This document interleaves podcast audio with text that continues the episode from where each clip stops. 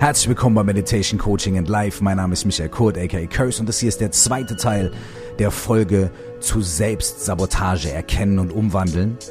In dieser Folge begegnen wir einer Coaching-Übung namens Der Elefant, in der wir gemeinsam feststellen können, wo wir uns selbst sabotieren und wo wir negative oder zurückhaltende Selbstbilder haben.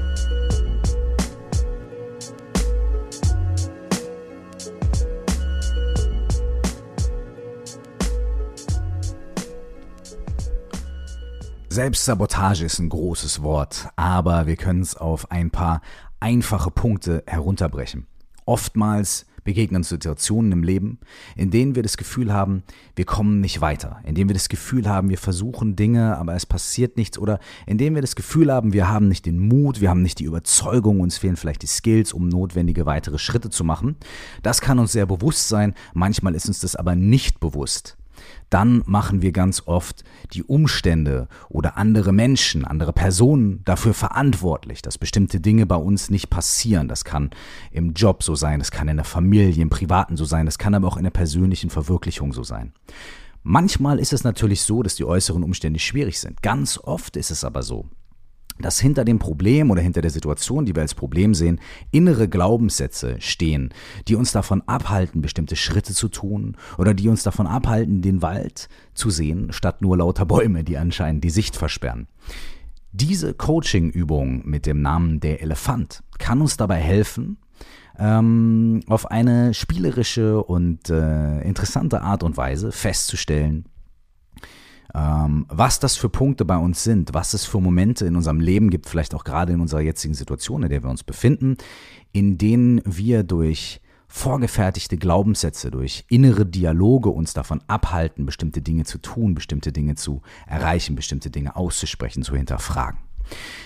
Hierfür würde ich euch bitten, euch ähm, zwei Blatt Papier zu nehmen. Mindestens zwei braucht ihr, vielleicht braucht ihr sogar drei oder vier. Ähm, ihr braucht aber auf jeden Fall zwei und einen Stift. Der kann die Farbe eurer Wahl haben, Filzstift, Bleistift, völlig egal. Ja? Zwei Blätter Papier, die legt ihr vor euch hin. Ihr könnt euch auf den Boden setzen oder hinlegen oder ihr könnt euch irgendwie da, wo ihr gerade seid, es am Tisch gemütlich machen. Das ist völlig egal.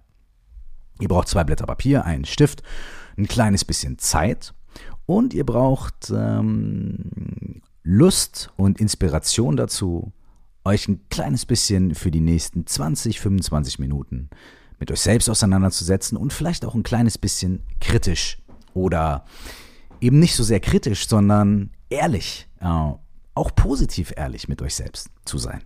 Ja? Wenn ihr soweit seid, dann lasst uns doch anfangen. Ich möchte eine kleine Geschichte erzählen, die diese Übung einleitet. Ein Wanderzirkus kommt in die Stadt. Und in diesem Wanderzirkus kommt ein Elefantenbaby zur Welt. Das Baby ist ganz neu und ganz frisch. Und da es im Zirkus wahnsinnig viel zu tun gibt und jeder seine Aufgaben hat, gibt es niemanden, der so wirklich Zeit hat, sich um dieses Elefantenbaby zu kümmern und wirklich ne, dem Elefantenbaby alles zu zeigen und so weiter. Deswegen machen die ähm, Zirkusleute das, was sie normalerweise machen. Und zwar, sie rammen einen Pflock in den Boden und binden ein Seil da dran dieses Seil binden sie am Fuß des Elefantenbabys fest, so dass der Elefant nicht weglaufen kann und dass der Elefant einen ziemlich vorgegebenen Radius hat, in dem er sich bewegen kann. Das heißt, ähm, es gibt einen Bewegungsfreiraum, der ist aber eben durch die Länge dieses Seils eingeschränkt und ähm, der Elefant kann aber nicht abhauen. Ja? Dieser kleine Elefant fängt jetzt damit an, das Terrain, das ihm zur Verfügung steht, ähm, zu erkunden. Er läuft ein bisschen nach rechts, läuft nach links und guckt, was da ist, riecht ein bisschen am Fußboden und schaut ein bisschen in die Ferne und dreht sich mal um sich selbst und geht mal nach hinten und versucht dieses Terrain zu sondieren und erkundet diese Welt, die ihm da zur Verfügung steht. Erobert diese Welt, die ihm zur Verfügung steht, in alle Himmelsrichtungen, aber immer nur so weit, wie das Seil es zulässt. Und auf diese Art und Weise entsteht ein runder, durch die Länge des Seils vorgegebener Kreis. Auf euer erstes Blatt malt ihr bitte einen Kreis. Und in die Mitte dieses Kreises malt ihr einen Punkt. Und dann malt ihr das Seil. Ihr könnt ähm, also von der Mitte, von diesem Punkt, den, äh, der den Flock symbolisiert, ein Seil malen, was bis zu den äußeren Rändern äh, des Kreises geht. Ja, das ist quasi euer Verfügungsbereich in alle Himmelsrichtungen. Und wenn ihr möchtet, dann könnt ihr sogar einen kleinen Elefanten malen, der da am Rande des Kreises am Ende des Seils steht und nach draußen guckt. Ja?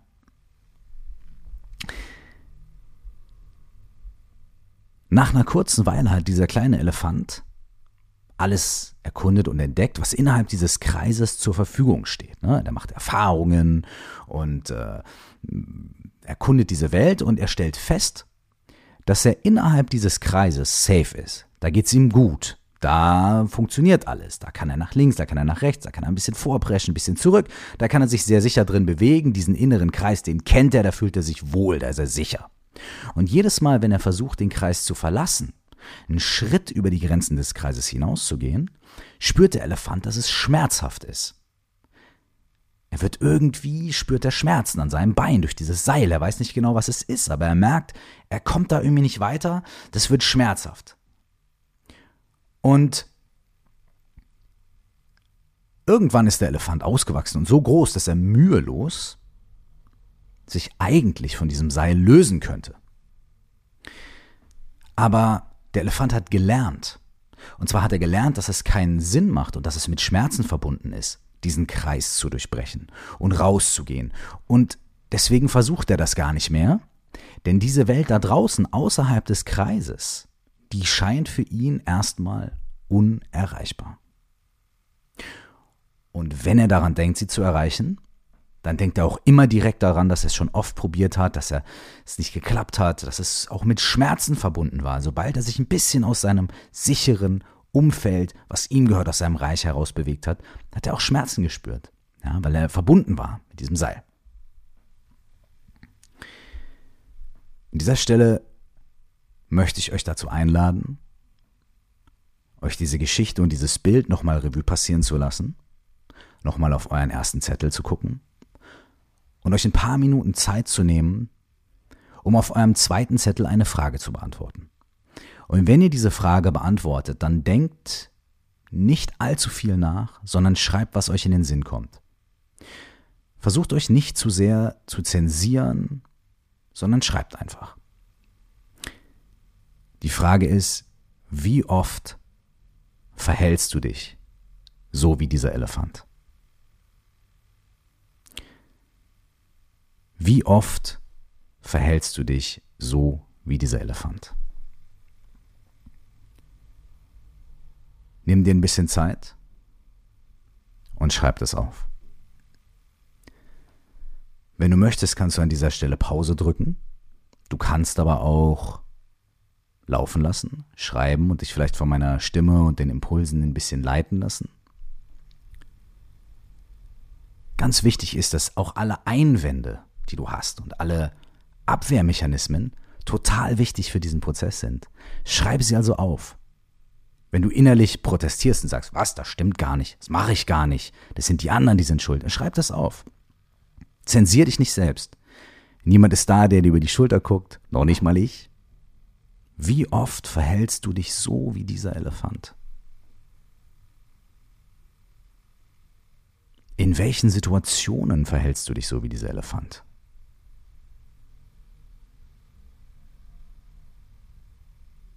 Gibt es bestimmte Dinge, in denen du diese Erfahrung des Schmerzes, wenn du aus deinem Kreis heraustreten möchtest, schon oft gemacht hast?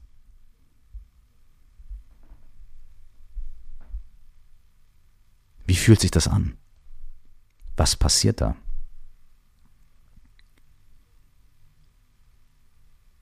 In welchen aktuellen Dingen verhältst du dich vielleicht so wie dieser Elefant? In welchen grundsätzlichen Dingen?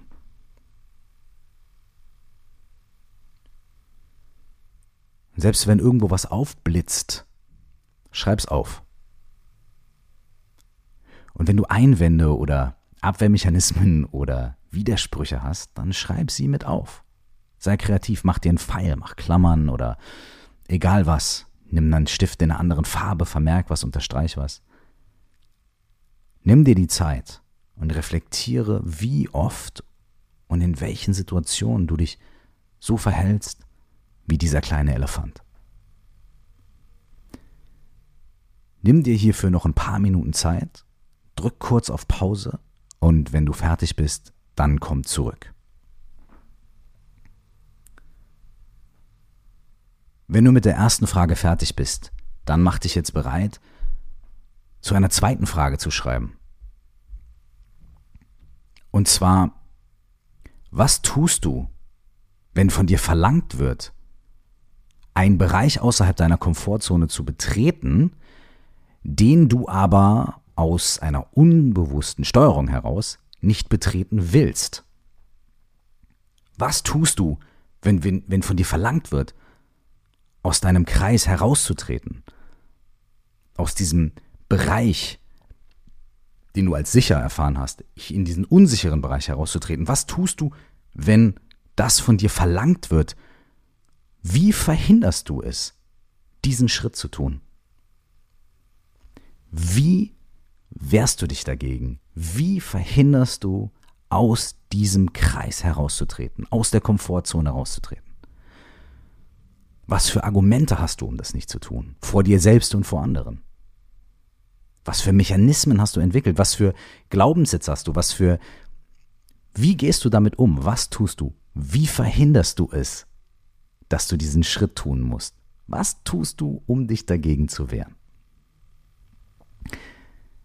Nimm dir ein kleines bisschen Zeit, um diese Fragen zu beantworten, um dieser Frage nachzuspüren.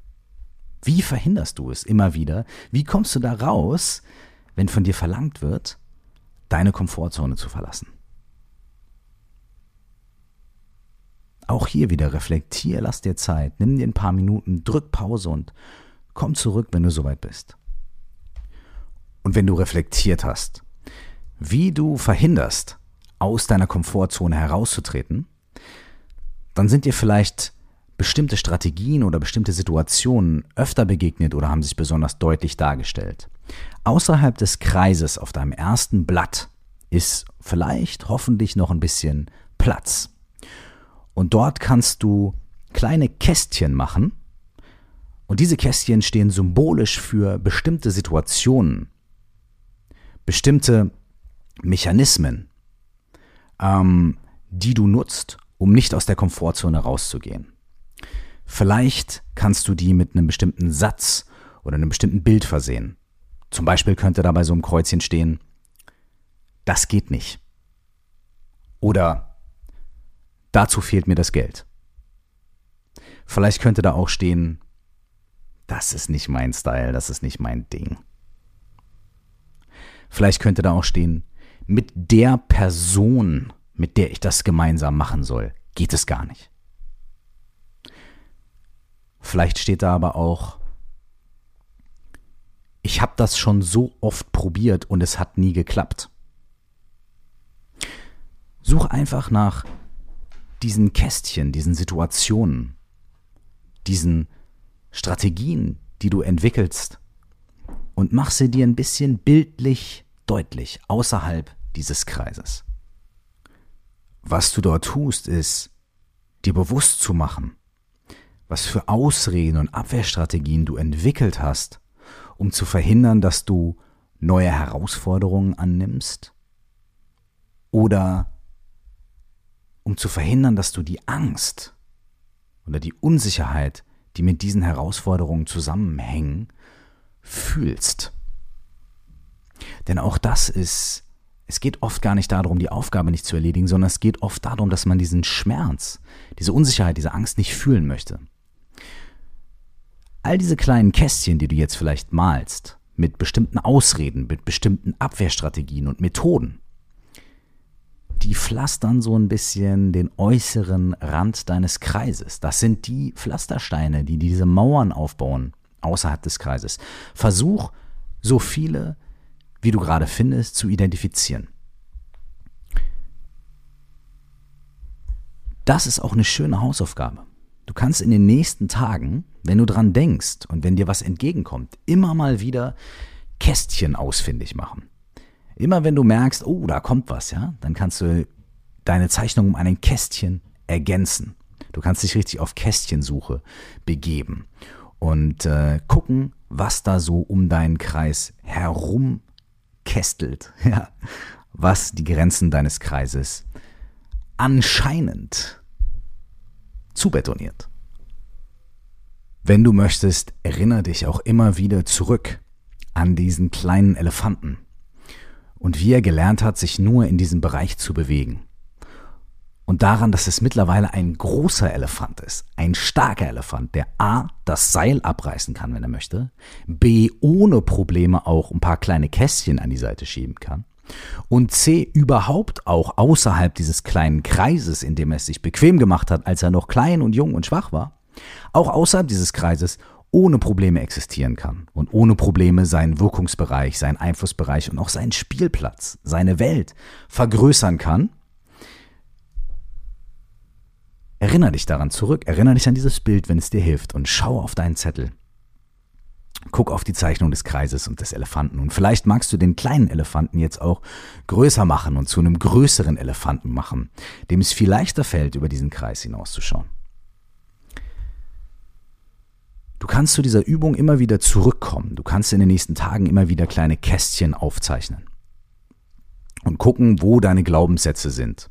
Immer wenn dir sowas begegnet wie das geht nicht, das kann nicht sein, das wird nicht funktionieren, weil Punkt Punkt Punkt, dann stehst du mittendrin in so einem Kästchen oder stehst vor so einem Kästchen oder dieses Kästchen steht zwischen dir und dem, was dahinter ist.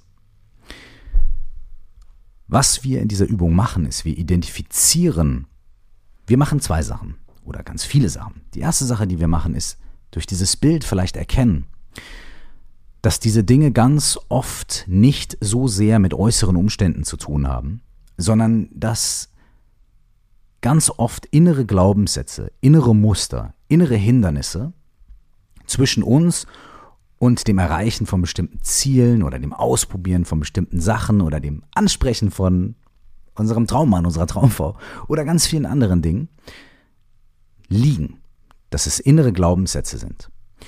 Je mehr wir uns das bewusst machen, nicht nur irgendwie intellektuell verstehen und sagen, ja, ja, klar, Logo, weiß ich schon, weiß ich schon, weiß ich schon, nächste Sache, sondern je mehr wir das uns bewusst machen, indem wir aufzeichnen, einen Kreis, indem wir dieses Bild des Elefanten im Kopf haben, indem wir auf Kästchensuche gehen, Kästchen aufzeichnen, Kästchen aufschreiben, desto mehr kehren wir das Innere nach außen, wir veräußern diese inneren Glaubenssätze, schreiben sie auf, schreiben sie auf den Zettel und sie verlieren dadurch schon so ein kleines bisschen Macht. Wir merken nämlich, das sind ganz oft nur Gedanken, das sind ganz oft nur Dinge, die wir irgendwann mal irgendwo aufgeschnappt und angelernt haben und ob sie so 100% stimmen, wissen wir manchmal gar nicht und das lohnt sich, das zu überprüfen. Und ob sie uns wirklich gut tun, ob sie wirklich dazu da sind, uns zu helfen oder ob sie wirklich einfach nur Angst sind oder Vermeidungstaktiken, damit wir Angst nicht spüren können. Das lohnt es sich zu ergründen. Und eine Sache ist bei dieser Arbeit ganz wichtig. Wenn wir jetzt hier Verhaltensmuster entdecken, wenn du Verhaltensmuster entdeckst, die dir nicht gefallen, wenn du sagst, ach herrje, da halte ich mich aber sehr zurück und warum bin ich so, warum denke ich so, dann kann es sein, dass dein innerer Kritiker kommt und, und zu dir sagt, guck mal, siehst du, selbst da bist du schlecht und so weiter und so fort. Auch das ist ein neues Kästchen. Und da müssen wir sehr aufmerksam sein. Dass wir dann nicht einer Verurteilung, einer inneren, in die nächste innere Verurteilung und die nächste innere Bewertung gehen, die uns dann schon wieder sagt, siehste, das klappt nicht, das geht nicht, du kannst noch nicht mal eine Coaching-Aufgabe vernünftig erfüllen und guck mal, wie du jetzt schon wieder bist und so weiter. Da müssen wir ganz vorsichtig sein. Auch dieser innere Kritiker ist ein Kästchen. Auch, dass du machst die Aufgabe nicht gut genug oder auch guck mal, was du für komische Ansichten hast oder guck mal, wie ängstlich du bist in diesem Bereich. Das ist aber schlecht alle Sachen, die damit zu tun haben, dass Wertungen dort aufkommen, das sind äh, genauso ähm, kleine Kästchen, die du aufmalen kannst. Selbstkritik und Selbstvorwürfe sind auch Abwehrmechanismen. Und es ist ganz wichtig zu sagen, dass diese Abwehrmechanismen und diese Glaubenssätze nicht negativ sind, sind grundsätzlich nichts Schlechtes, sondern sie sind ein Bestandteil unserer Persönlichkeit. Sie sind Dinge, die wir gelernt haben, die wir irgendwann mal entwickelt haben, die vielleicht auch irgendwann mal für etwas gut waren, die uns vielleicht sogar mal geholfen haben und uns sogar beschützt haben davor, uns zu sehr in die wilde Welt hinauszuwagen oder zu viel Schmerz zu erfahren. Ja? Wir können diese Glaubenssätze, diese Kästchen, die Bestandteil von uns selbst sind, sind Teile von uns selbst, es sind Aspekte von uns, Aspekte unserer Persönlichkeit, Aspekte von uns. Die können wir nicht unterdrücken oder beschimpfen oder abschaffen, sondern wir können sie transformieren. Und wir können sie aber nur transformieren, indem wir sie uns angucken. Alles, worauf Aufmerksamkeit fällt, verändert sich. Alles, was wir ehrlich und reflektiert anschauen, hat dadurch die Möglichkeit, an die Oberfläche zu kommen und sich zu transformieren. Und manchmal können wir sogar diese Sachen ja sogar nutzen. Wenn wir sehen, dass wir da eine Strategie haben, dann ist es vielleicht eine Strategie, die wir nur richtig platzieren müssen. In diesem Fall, in dem sie uns da immer wieder als Kästchen begegnet, was im Weg steht, dass wir den Kreis nicht verlassen können. Wenn wir sie an dieser Stelle vielleicht entspannen können, aber an einer anderen Stelle, wo wir vielleicht immer Gefahr laufen, zu viel zu machen, wo wir vielleicht immer Gefahr laufen, uns zu verausgaben, da diese selbe Strategie einsetzen können, dann haben wir diesen Persönlichkeitsaspekt, diese Strategie, die wir gemeistert haben, nicht als was Negatives genommen und ausradiert und ausgelöscht, sondern wir haben sie an der Stelle, wo sie uns nicht so sehr dienlich ist, rausgenommen und Platz gemacht für was anderes, für eine andere Strategie, für mehr Mut. Aber wir haben sie an einer anderen Stelle eingesetzt. Persönlichkeitsanteile, eigene Muster, eigene Denkweisen, Ängste sind grundsätzlich nicht negativ. Sie sind nur dann hinderlich, wenn wir mit ihnen im Unterbewussten, im Unbewussten arbeiten und wenn wir denken, das bin ich, anstatt zu erkennen, das ist nur ein Teil von mir. Und diesen Teil, den wir identifizieren, den können wir erkennen, transformieren und sogar nutzen. In den nächsten Tagen, in den nächsten Momenten, in den nächsten Wochen Identifiziert eure Kästchen, findet sie, schreibt sie auf, malt sie auf euer Bild und guckt, was ihr da macht, guckt, was eure Strategien sind. Alles, worauf Aufmerksamkeit fällt, verändert sich. Und das Identifizieren und das Bewusstmachen von diesen Dingen ist der allererste Schritt dahin, mit ihnen zu arbeiten und sie zu transformieren.